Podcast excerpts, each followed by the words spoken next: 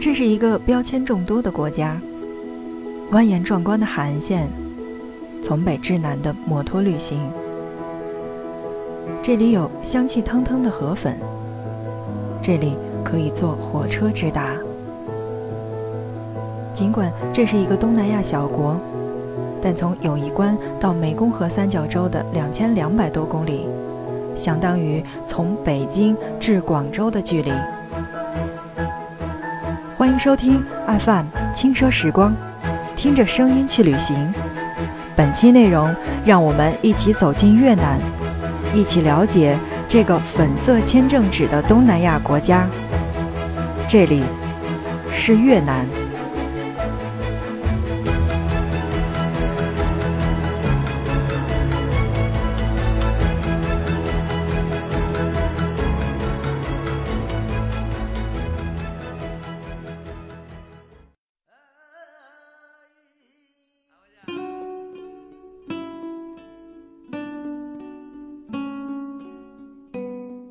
Hello，大家好，欢迎收听 FM 轻奢时光，听着声音去旅行。在这一期的节目当中，让我们继续来到河内，来关注河内的景点都有哪些。我们在河内又能怎么样去玩耍呢？像我们在上期节目说到的那样，河内的这个老城区真的叫做三十六行街，就是你在这样的一个街上，什么样的店铺都可以看得到。也可以赚得到。盐气店、药材店，包括一些餐吧、咖啡厅，也包括这里边有很多的旅行社。那么在今天的节目当中，就给大家来介绍到的是什么呢？就是河内的这些景点儿。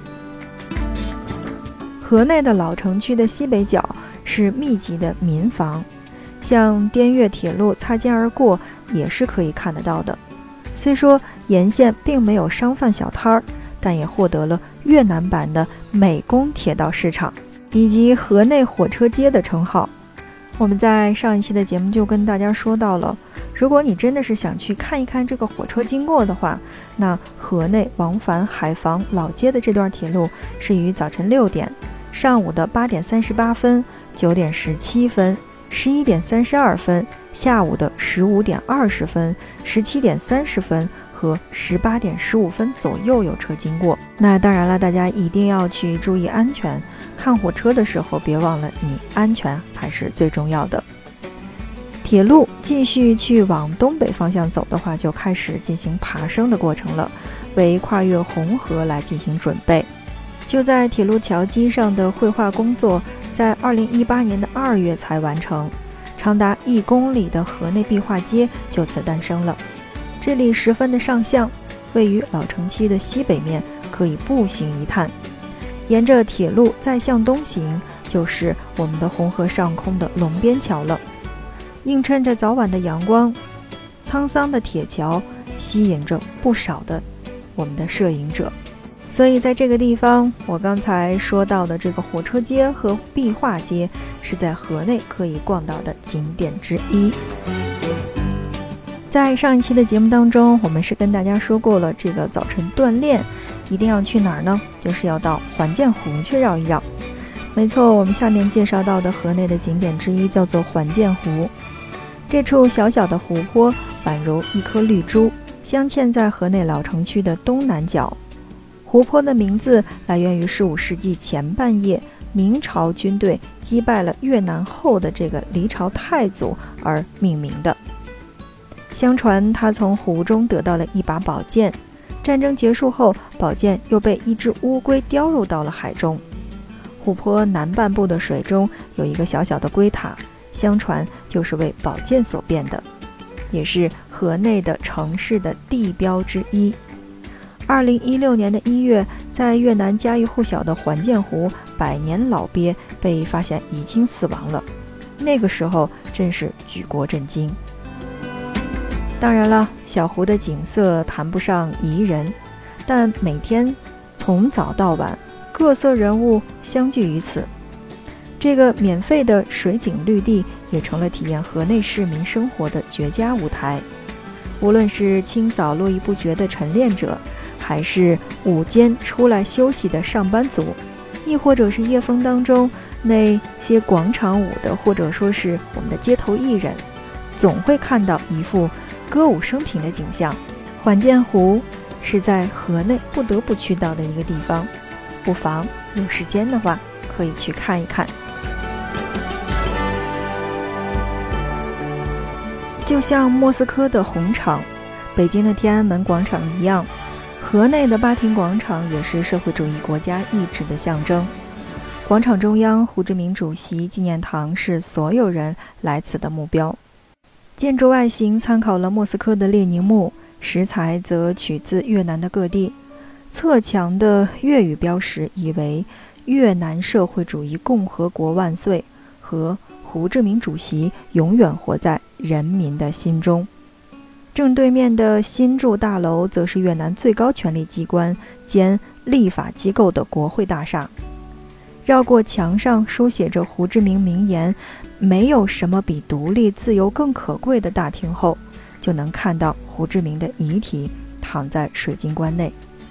但是在这儿需要提醒的是，是因为技术等原因，呃，通常是在每年的十到十一月，胡志明的遗体要转移到其他地方来进行保养。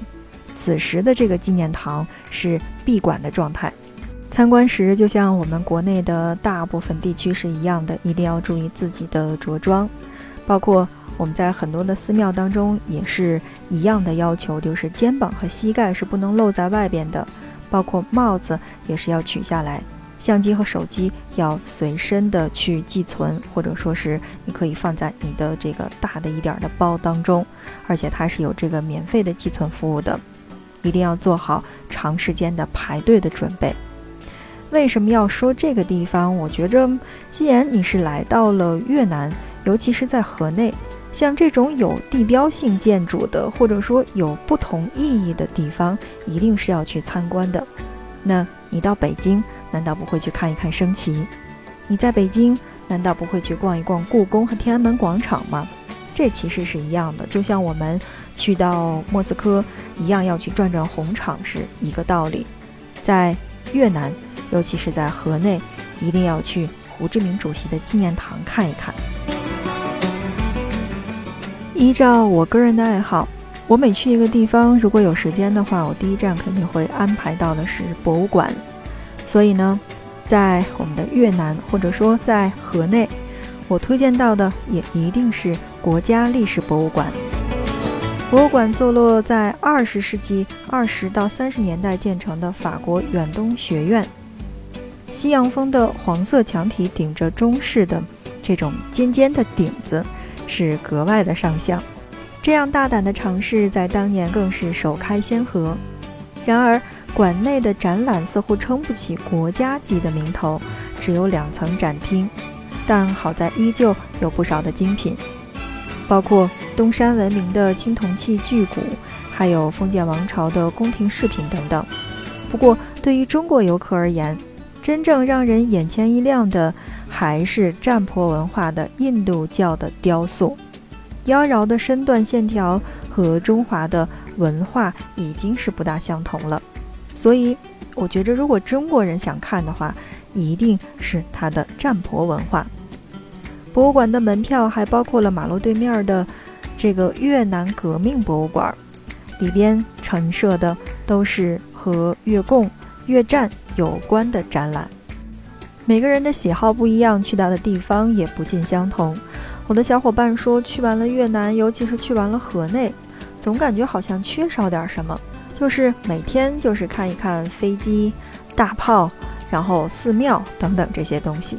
我介绍大家去到的国家历史博物馆，一定不可能像故宫一样，或者像我们国内的任何的一个省里边的博物馆。但既然去到了，一定要去看一看。一定要去多了解，这样才不枉我们去到河内这一趟游玩之旅吧。经过了这么好的铺垫，我想我下一个介绍到的地方，很多人，尤其是这个男孩子们、男士们，还有这个叔叔大爷们，一定会比较喜欢。这个地方叫做越南军事历史博物馆。依照越南的历史观。远古以来的国家和民族就一直是浴火前行的，不停抵御着北寇、殖民者等外敌入侵，最终才能延续至今。博物馆的亮点是二十世纪的两场印度支那战争，也就是抗法和抗美的相关陈列，也包括苏联、中国援助的和从法国、美国手里缴获的各种的武器是将销辉映的，其中包括了越式的米格二十一的战斗机，还有 T 三四坦克，包括 T 五四坦克和美国的 M 幺幺三。坦克以及 B 五二的战斗机残骸等等，高高耸起的奇塔也在博物馆的范围之内。这座升龙皇城的建筑遗存也是河内的城市象征之一。博物馆的大门对面的街心公园立有列宁的塑像，西侧过马路就是中华人民共和国的驻越南的大使馆。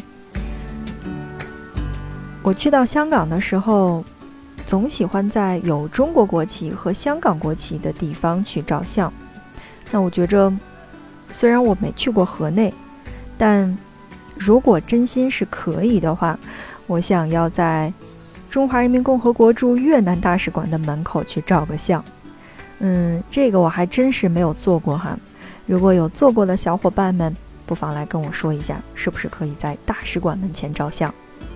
刚才我们说到了升龙皇城，那么再来关注一下升龙皇城究竟是一个什么概念？河内号称拥有千年建都史。二零一零年的十月十号，曾举行了盛大的庆祝活动，并有越南史上最大的阅兵仪式来进行祝兴。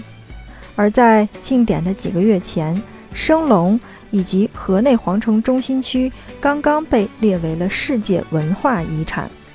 这个地方其实叫做升龙河内皇城中心区，所以呢，大家把这儿叫做升龙皇城。千年建都史始于公元一零一零年，当时这里已有唐朝安南都护府留下的大罗城。李朝李太祖钟情于这一带优越的地理位置和经济水平，下迁都诏，将都城从南面的八十公里。今为宁平郊区的华旅移迁过来。据说他在入城时遇到了黄龙腾飞而起，故将新都命名为叫做升龙。之后的一千年的时间光阴当中，这里曾作为首都，也曾作为陪都的这个地位，或者说也作为法属印交联邦的首都，并在一八三一年或称河内。而沿用至今，在这儿呢，要值得注意的是，这个地方和我们国内的很多的博物馆很相似，也就是周一不开放，周一属于闭馆状态，而它的开放时间是除周一以外的早晨八点到下午的五点钟。如果你要是问我在河内，我们还有一些什么样的体验？就是，总之是我不去景区看景点的话，我还有什么体验是可以做到的？那我觉着唯一推荐的就是水上木偶戏了。水上木偶戏几乎是旅行者到河内的必修的项目，也就是几乎百分之八十到九十我们的旅行者都会去观看这个项目。独特之处在于表演者要浸泡在水中来进行操作木偶。这种传统的民间舞台戏已经有千余年的历史。据说最早是红河三角洲的农民在洪水泛滥的时候呢自娱自乐，而如今整个越南都有水上木偶戏的这种表演，但是仅仅是以北越的而最为正宗。所以去到河内的话，去到木偶剧院去看水上木偶戏也是一种不同的体验。游玩的体验说过了，我们再来说说美食的体验。河内的美味小吃是这座城市吸粉无数的重要原因之一。当然，吸来的主要是欧美的旅行者。若你品尝到了一间间的老店，家族味道的传统正宗，好像就像中国的华南和西南地区是一样的。那一间间的老店的味道究竟是什么样子的呢？肯定就是当地特色了。河内曾被西方媒体称作叫做全球最佳的街头美食城市，除了众多貌不惊人、一口钟情的这种粉面店，紧挨马路就坐的喝茶群众，也在等你加入到他们的行列当中。我们刚才在节目当中说到的老城区，而在老城区几乎每一个路口都开着便宜的茶饮铺子。提供冰茶、咖啡等等，再配上一小碟儿的瓜子儿，就足以坐在小板凳上消磨一个下午了。夜色降临，只要五千吨一杯的生啤成为了街边的主角，而汹涌人群当中抢几张塑料凳子，一张当桌子用，再叫几份小吃，享受河内人的夜生活。当然，这种小吃仅仅是烤个什么海鲜串儿呀，什么这个呀那个呀的。想想这样的场景，好像我们在国内也依然是这样做的吧？茶饮铺子当中要一杯冰茶或者说咖啡，再来一碟儿小吃，这种感觉好像有点像北京的大爷光着膀子，夏天在外边跟人打扑克、唠嗑，还有吃串儿的场景。好吧，像哪儿好吃？住宿住在哪儿？我相信经常听我们节目的朋友呢，一定会知道。在走之前，我都推荐大家去下个大众点评的 app，然后再下一个我们的 Grab，再下一个猫头鹰等等这些比较好用的，也就是在我们的旅行者常用的一些软件。这个时候可以推荐到的，你就是住宿比较便宜、比较干净、也比较好的地方。吃的店铺的话呢，大家也可以去找一些网红的店铺。很多人说网红的店铺不都是被炒起来的吗？但我觉得它可以之所以成为网红，也还是有它的独到之处的。除了走到我们的河内很多当地的小摊儿当中，这些网红的餐厅或者说咖啡厅，你也是要去转一转的。好的，看看时间，我们今天的节目就是这样了。感谢你的收听，同时呢，也欢迎你的订阅。你的订阅是对我们节目的最大的支持。下一期节目我们要去哪里呢？欢迎你的持续收听。今天的节目就是这样了，再见。